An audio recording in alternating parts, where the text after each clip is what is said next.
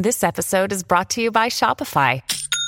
Forget the frustration of picking commerce platforms when you switch your business to Shopify, the global commerce platform that supercharges your selling wherever you sell. With Shopify, you'll harness the same intuitive features, trusted apps, and powerful analytics used by the world's leading brands. Sign up today for your $1 per month trial period at shopify.com slash tech, all lowercase. That's shopify.com slash tech.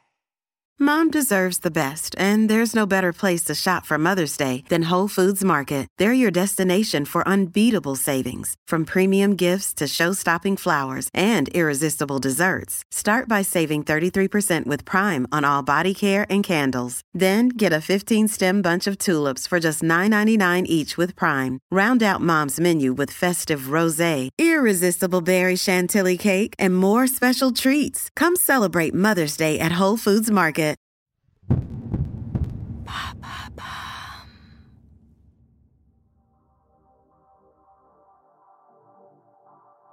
Bonjour à tous, je suis Alice Haché. Je vous souhaite la bienvenue dans l'empreinte. Nous allons essayer de comprendre ensemble comment les marques d'aujourd'hui s'engagent tout non pour notre planète. Chaque semaine, je reçois donc des start des PDG de grands groupes ou encore des directeurs de la RSE qui m'expliquent comment leur entreprise s'engage pour porter une révolution de l'impact sur notre planète.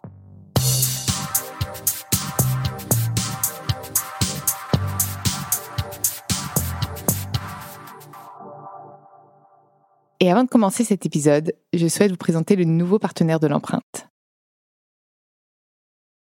Dans ce nouvel épisode de l'empreinte, j'ai le plaisir d'accueillir Gérald Carsanti, le PDG de SAP France, le leader en matière de logiciels innovants de gestion d'entreprise.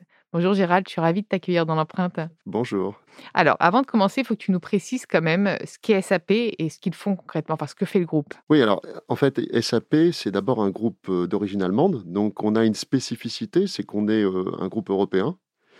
Heureusement, en Europe, le second, c'est Dassault Systèmes, donc c'est une entreprise française, mais qui est loin d'SAP, et ensuite, il n'y en a plus vraiment. Donc, euh, ce qui nous montre qu'on a un vrai problème de pour construire des, grands groupes euh, tech euh, en Europe. Mais bon, donc j'ai la chance de présider euh, SAP France. Et finalement, oui, c'est un privilège parce que c'est une entreprise européenne et on est le leader, effectivement, des logiciels d'entreprise. Donc c'est en fait, pour faire simple, toute l'informatisation de tous les processus de l'entreprise. Donc la finance, les ressources humaines, les achats, la logistique, tout ce qui fait tourner une entreprise. Donc finalement, cette période de pandémie, est-ce que les activités ont connu un essor? Puisqu'on parle d'informatisation, est-ce que du coup, euh, ou ça n'a pas eu forcément d'impact Si, ça a eu un, impact. Ça, a eu un impact positif euh, en l'occurrence, puisque euh, la bonne nouvelle, c'est que les entreprises ont pris conscience qu'être digitalisé, entre guillemets, c'est avoir plus de souplesse et plus d'agilité.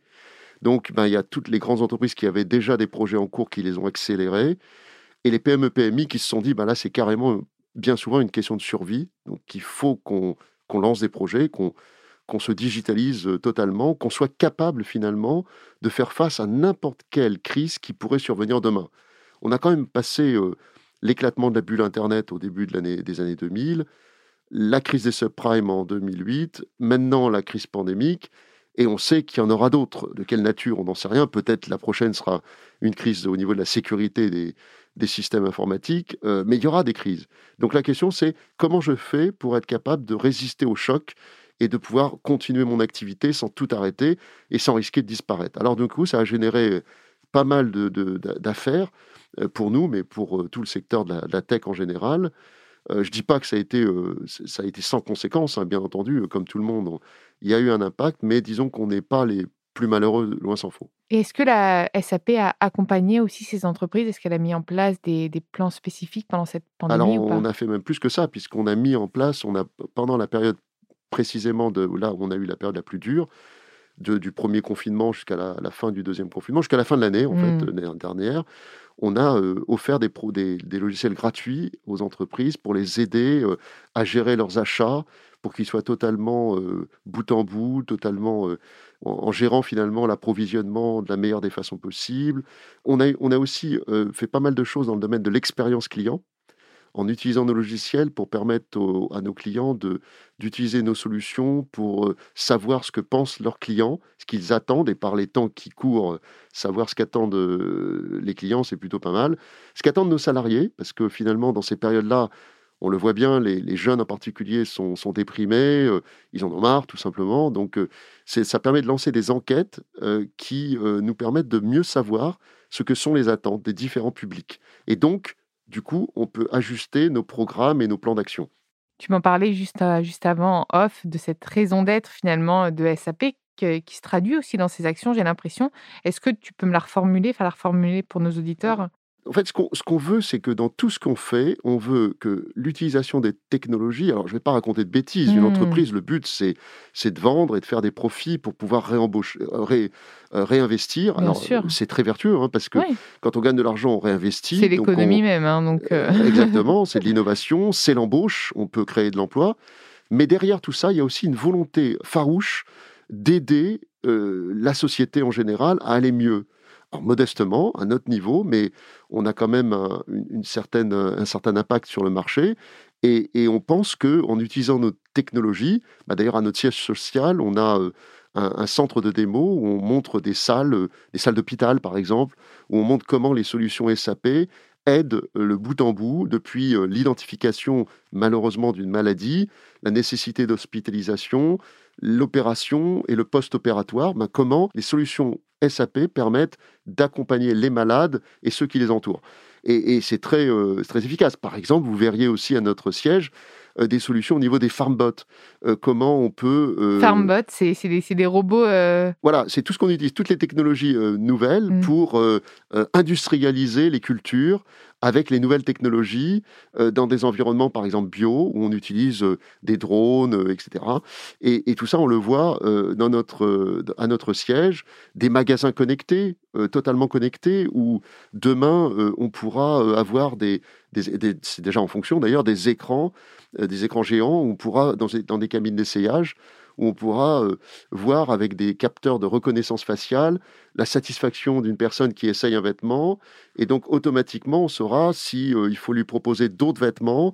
Euh, et ça, en termes de RGPD, comment est-ce comment comment est-ce que tu penses que concrètement on va on va accueillir ça, le fait qu'on soit filmé? J'ai l'impression que c'est Big Brother un peu. Hein. C'est ça le, le, le, grand, problème. Le, grand point, c'est ce qui fait que ces technologies pour l'instant ne perfusent pas encore, c'est qu'il faut absolument, et comme on y est nous-mêmes très attachés, il faut qu'on soit absolument certain que les données euh, ne seront pas utilisées euh, à des fins qui nous échapperaient. Hmm. Donc, euh, mais on y arrivera. C'est-à-dire que la technologie permet un tel progrès social finalement et économique certainement, mais aussi social. Notre vie change.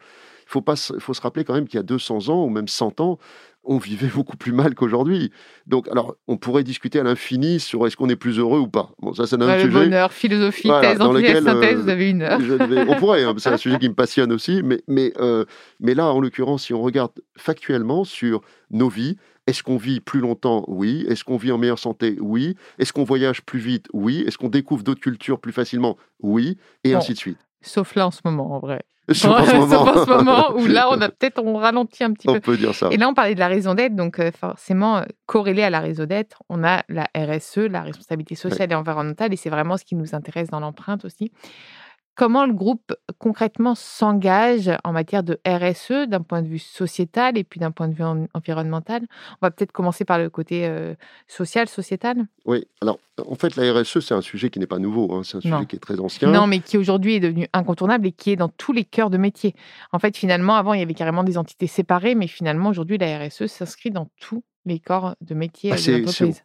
Aujourd'hui c'est au cœur de l'entreprise, je dirais, j'allais dire enfin Enfin, parce qu'en en, réalité, euh, moi, je, dans les entreprises dans lesquelles j'ai pu diriger, j'ai toujours travaillé sur ce sujet.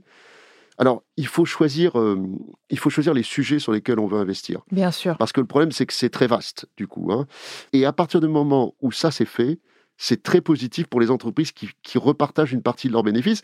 En réalité, Michael Porter démontre que du coup, cette shared value, la valeur partagée, rejaillit positivement sur les entreprises. C'est-à-dire qu'en fait, elles gagnent plus que ce qu'elles ont donné par ce partage. C'est formidable. Donc c'est la même logique en, fait qu'on pourrait tout à fait appliquer euh, pour aider des pays euh, qui sont en détresse et qui ont des problèmes de famine, etc. On pourrait avoir la même chose quand on voit les sommes faramineuses qu'on dépense pour sauver nos économies occidentales, et c'est euh, quand même important, et qu'on voit qu'il y a des continents qui sont en train de, partir à la dérive et des populations entières qui sont en train de mourir de faim, on peut quand même peut, peut se questionner quand même. Donc tout ça, c'est intéressant. Et c'est nous un sujet permanent. On et a concrètement, du coup, voilà, bah, c'est peut-être ce que tu allais me dire concrètement. Comment est-ce que ça se traduit dans, chez SAP Alors déjà, on a, on a une fondation, mmh. Fondation SAP France, qui est au cœur de tout ça. Et puis on choisit nos, nos, nos sujets. Alors les sujets qu'on a choisis, on a choisi l'emploi, parce que nous, on pense que le numérique va être, évidemment, c'est notre métier, mais on pense en plus, même si on n'y était pas, on, le penserait, enfin moi je le penserais quand même, euh, le numérique va être la clé de tout sur le futur. Il faut donc que nos jeunes puissent apprendre, les est un apprentissage numérique pour qu'ils puissent être préparés au monde de demain. Et puis, ça... vous, avez quand même raison euh, de d'aller vers des sujets qui sont quand même dans l'ADN même euh, de, la boîte. Il se trouve que par chance, c'est notre ADN en plus. Hmm. Mais donc ça, c'est le premier sujet. Le deuxième sujet, c'est tout ce qui concerne la diversité homme-femme. Alors, euh, je ne détaille pas pour le moment, mais on pourra rentrer dans le hmm. détail. mais de la même façon qu'on pense que les jeunes doivent être formés au numérique, je pense que dans le monde aujourd'hui, en 2021, qu'il n'y ait pas égalité parfaite entre les hommes et les femmes, c'est une aberration totale.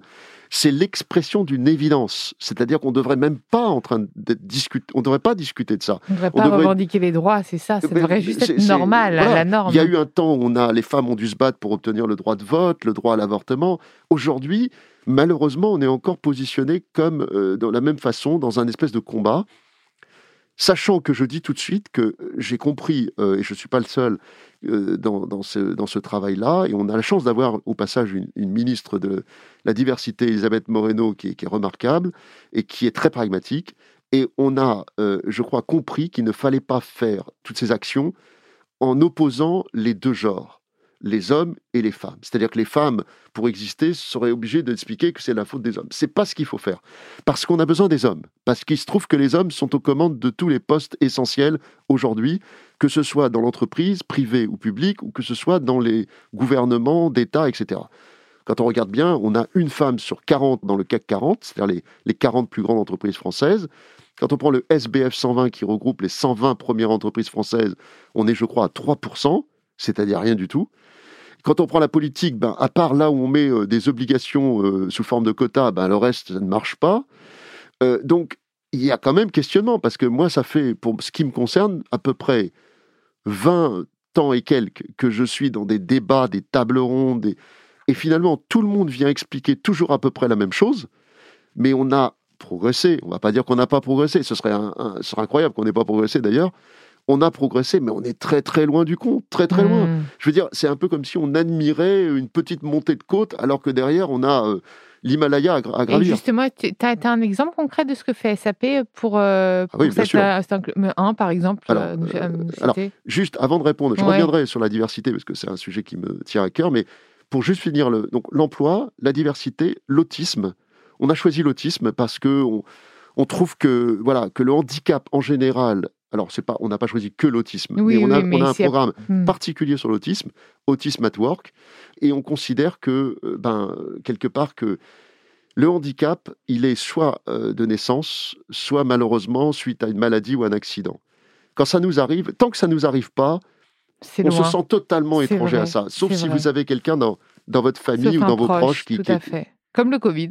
Comme le Covid, malheureusement. Mais, mais, mais en même temps, même quand vous avez un proche, c'est pas exactement la même chose que d'être concerné soi-même.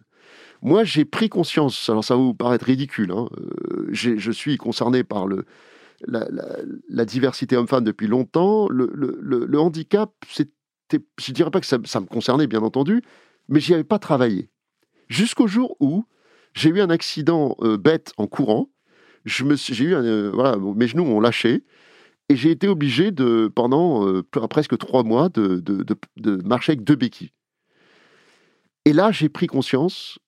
Alors déjà, j'ai pris conscience de la générosité des gens, parce que dans le métro, tout le monde me cédait la place sans même que je dise quoi que ce soit. C'était génial. Enfin, génial. Euh, c'est bien de leur dire. aussi. Je trouve que c'est bien. on dit toujours que la société française va mal, qu'on ah est méchant. Non, mais là, les gens étaient incroyables. Moi, j'ai trouvé que c'était une générosité totale. Je me suis même dit, après, il faudrait presque que je reste avec mes béquilles. il faudrait les euh, prendre parfois juste pour, faire, euh, pour avoir un peu de. Mais par contre, l'inadaptation de la société. Mais bien sûr, même les trottoirs. En fait, moi, j'ai remarqué. Une catastrophe. c'est vrai. Catastrophe. Donc là, je me suis dit, est-ce qu'on doit pénaliser des gens qui, malheureusement, n'ont pas choisi? Est-ce que ce ne sont pas des êtres humains Bien sûr que si. Donc, est-ce qu'ils ont des talents Bien sûr que si. On le sait aujourd'hui que quand vous êtes handicapé euh, sur un point particulier, vous développez des, compétences et des capacités sur d'autres critères supérieurs à ceux qui sont bien portants. Alors, ça va dépendre quand même du handicap. Hier, on en parlait avec le PDG de la Matmut qui disait que malheureusement, pour certains types de handicap un peu, un peu sévères, les tâches qui sont plutôt faciles sont désormais automatisées. Donc, c'est compliqué de leur trouver du travail.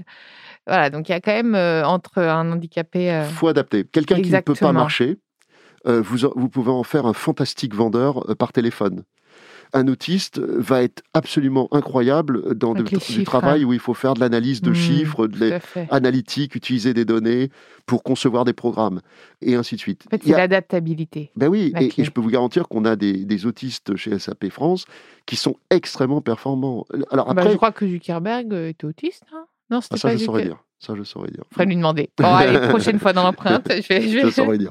Je ne veux pas lancer quelque chose sur Twitter. Non, non, non, On va peut-être faire un bad buzz. Mais en, même temps, euh, quelque part, je ne dirais pas que c'est simple non plus. Parce que intégrer euh, un handicap dans l'entreprise, ça nécessite des efforts pour l'entreprise, pour l'entreprise accueillante. C'est pas si simple. Mais quand on y arrive, on a vraiment un sentiment de, de bien-être et d'avoir vraiment fait quelque chose d'utile. Donc voilà, on a choisi nos sujets. Euh, il y en a d'autres d'ailleurs au-delà, mais, déjà ceux-là sont les, sont les principaux. Voilà. Alors maintenant, pour répondre à la question. L'exemple quand même, petit exemple pour la, diversité et l'inclusion, parce que j'ai vraiment l'impression que c'est un de tes sujets, celui-là. Voilà, je vais commencer par la diversité. Alors sur la diversité, on a fait plein de choses. Alors déjà, est-ce qu'on est parfait? Non. Même chez SAP, on a plein de sujets sur lesquels on doit progresser. Là où on a été très très bon, c'est qu'on a complètement changé le recrutement à la base. Parce qu'on s'est dit, ben, si on veut un jour avoir une entreprise totalement égalitaire, avec une mixité parfaite, il faut commencer par les jeunes. Si on a un déséquilibre dans, notre jeunesse, comment pourrait-on avoir un équilibre euh, Parce qu'on n'aura pas les mêmes, euh, les, mêmes viviers. Donc on a commencé par faire ça. Et aujourd'hui, on recrute plus de jeunes femmes que de jeunes gens. Donc on est très content de ça. En plus de ça, je vais vous faire une confidence. On a de très très grands talents féminins.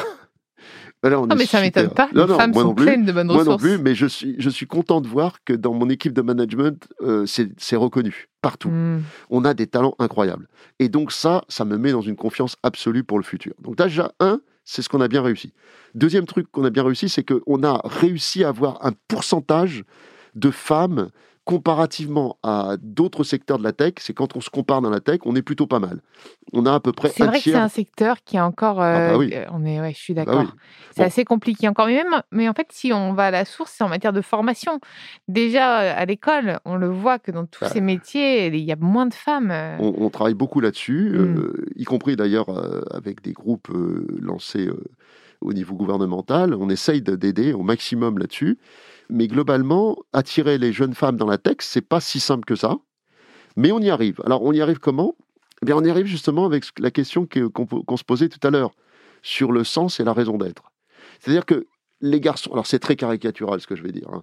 certains et certaines pourraient me sauter dessus presque. Non, ils n'ont pas le droit. je les en empêche. C'est-à-dire que euh, ce que je vais dire, il va forcément euh, une caricature, mais, mais n'empêche que c'est ce qu'on observe. On observe quand même que les garçons euh, sont plutôt attirés par la technologie. Mhm. C'est-à-dire qu'on leur parle de, du nouveau produit, l'offre de supply chain qui fait ci et ça.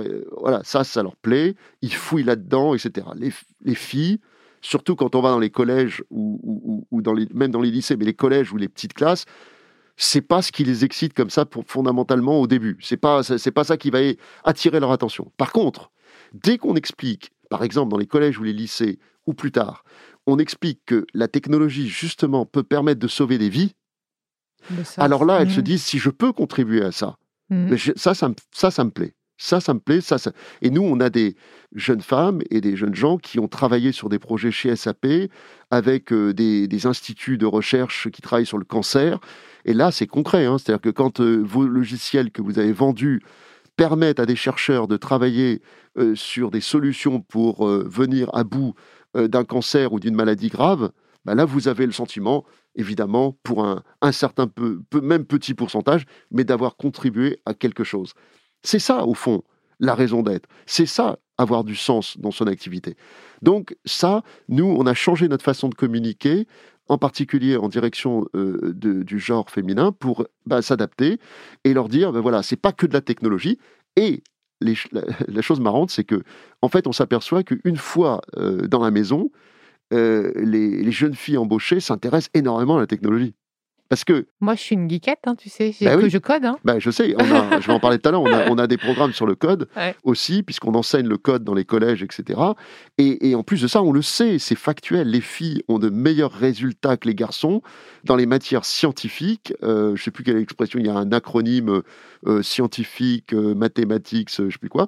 Mais c'est un, acronyme et les filles sont meilleures, ont de meilleurs résultats que les garçons, hmm. au baccalauréat en particulier. Mais il faut juste, ce que tu disais, c'est de leur donner du sens et qu'elles aient envie de rejoindre euh, l'aventure, en fait, finalement. Parce bah, qu'au-delà de la de la bécane, c'est pour pas, je sais pas, je pense aux motos tout de suite quand tu me parlais d'outils, machin pour les hommes.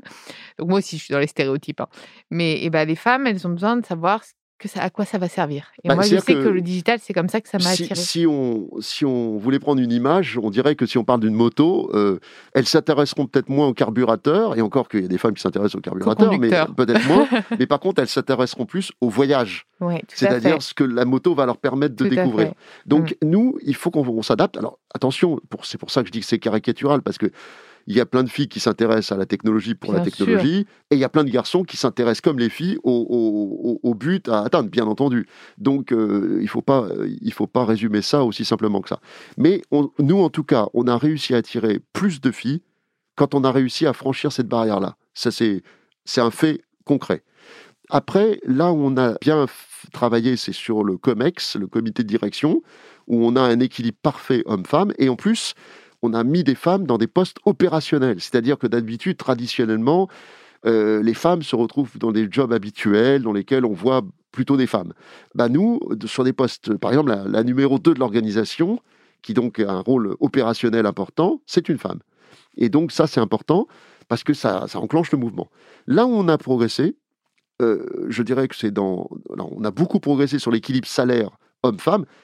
Là, soyons honnêtes, c'est aberrant même travail accompli, vous avez encore aujourd'hui en France un écart de salaire entre les femmes et les hommes, à la limite, indépendamment de l'âge même. À partir du moment où vous nommez quelqu'un sur un job à faire, bah, vous lui donnez le même salaire que ce C'est pour ça que j'ai monté ma boîte. Hein. Bah, non, mais Comme ça, je peux faire ce que je veux. Non, mais bien sûr. Sans ah, c'est une aberration totale. Est-ce qu'on est parfait chez SAP Non. Pourquoi? Parce que on a fait beaucoup de progrès, mais il reste du chemin à faire. Et pourquoi? Parce que bah, toutes les entreprises sont à peu près, euh, sinon on va parler de choses, sinon on va, on va dire des choses qui ne correspondent pas à une réalité opérationnelle. La réalité, c'est que quand vous êtes confronté à ça, vous, vous devez rattraper souvent toute une historique. Et donc, c'est des coûts qui se sont accumulés dans le temps et, régler ça en, deux ou trois ans, c'est compliqué. Bien sûr, mais il faut du temps. Mais au moins, ce qu'il faut savoir, c'est que SAP, il tend. Et ah bah, il y a beaucoup de sociétés qui le font. Beaucoup de sociétés. Et dans mes clients, euh, je, pourrais vous citer plein de clients qui, sont dans cette mouvance-là et qui, et qui travaillent dessus.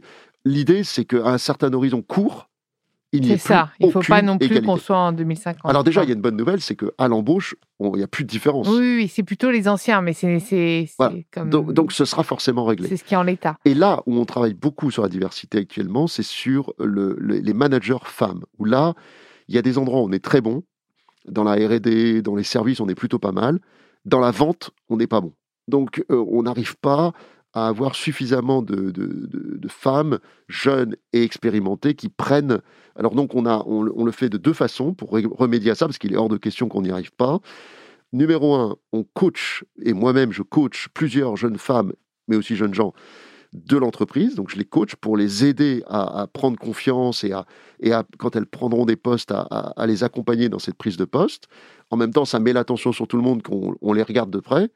Donc ça, c'est une, une, première action euh, euh, très concrète que nous faisons pour essayer. Euh, voilà. Et puis on, on, recrute également des talents à l'extérieur pour un pourcentage de l'ordre de 20% des promotions, 80 de l'interne, 20% à l'externe. Et ces talents qu'on prend à l'extérieur, on prend plutôt des personnes expérimentées pour qu'elles puissent être tout de suite opérationnelles. Pour pas attendre que les jeunes hmm. euh, aient franchi le cap des 10 ou, 12 ans avant de pouvoir prendre des postes importants. Donc on fait beaucoup de choses. il y a, encore, des, il y a encore des choses à faire. Il y a quand même beaucoup de choses. Et là, on a vraiment vu tout ce qui était sociétal. Euh, avant de conclure l'épisode, euh, j'ai quand même envie que tu me donnes un petit exemple aussi de l'environnemental parce que ça reste quand même un, gros enjeu, et puis on en parle beaucoup dans l'empreinte environnementale. Est-ce qu'il y a une action vraiment qui peut parler à nos auditeurs que SAP euh, euh, prend comme une cause qu'elle prend et puis qu'elle prend en compte et puis pour laquelle elle agit quoi? Alors déjà, puis après je voudrais juste donner un, un exemple dans l'emploi parce que ça nous tient beaucoup à cœur. Et on a un programme fantastique, honnêtement. Alors sur l'environnement, SAP, je le rappelle, est une entreprise d'origine allemande. Alors en Allemagne, euh, l'environnement, euh, c'est quelque chose de très important depuis longtemps. Donc euh, ça a été évidemment diffusé dans le monde entier et, nous avons des programmes extrêmement importants. On vient d'annoncer en particulier un programme qui s'appelle Climate 21, donc Climat de 21, et qui est un programme qui englobe tout un ensemble de démarches et de solutions concrètes qui permettent à nos clients, en les utilisant, de pouvoir euh, disposer euh, d'éléments, d'indicateurs euh, et d'éléments factuels pour mesurer leur progression sur les domaines de l'environnement, leur émission à effet de serre, c'est-à-dire tout ce qui va être néfaste, et les aider à décarboniser au maximum pour arriver à, une émission zéro et, à être extrêmement performant. Donc on a mis en place mmh. tout un ensemble de solutions pour nous-mêmes, on a euh, développé des programmes qui sont très simples. C'est que notre objectif, c'est qu'à un horizon de très court terme, 2023, qu'on soit... Donc c'est euh, rentré dans l'ADN de la boîte, ça aussi, le développement durable. Donc ça, c'est intéressant. Ah non, totalement. Et donc là, pour, pour terminer, comme tu voulais vraiment parler de l'emploi, qu'est-ce que vous mettez en place du coup pour Alors, sur l'emploi, on a... Euh, alors, pour faire simple, on a, comme je le disais au début, on, on est dans le logiciel d'entreprise quand les clients nous choisissent, je dis une solution SAP, il faut les mettre en place, ces solutions. Et donc, il faut faire appel à des sociétés de services. Donc, les sociétés de services qui sont autour des SAP, c'est des sociétés comme Capgemini, Atos, Accenture, euh, Sopra, PwC, Pricewaterhouse, euh, Deloitte, etc. Donc, tous des grands noms. Et puis aussi des sociétés de services plus petites, moins connues, mais tout aussi importantes. Toutes ces gens-là, toutes ces sociétés recherchent des compétences. Ils recherchent des consultants. Il y a un déficit de 500 000 personnes en Europe, colossal.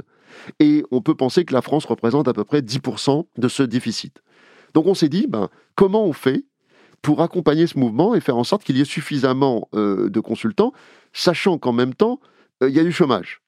Alors qu'est-ce qu'on fait? Ben, C'est très simple. On prend des personnes qui n'ont pas de travail, qui souvent viennent de zones qui ne sont pas très favorisées, et on les forme euh, via euh, nos compétences, mais aussi des partenaires.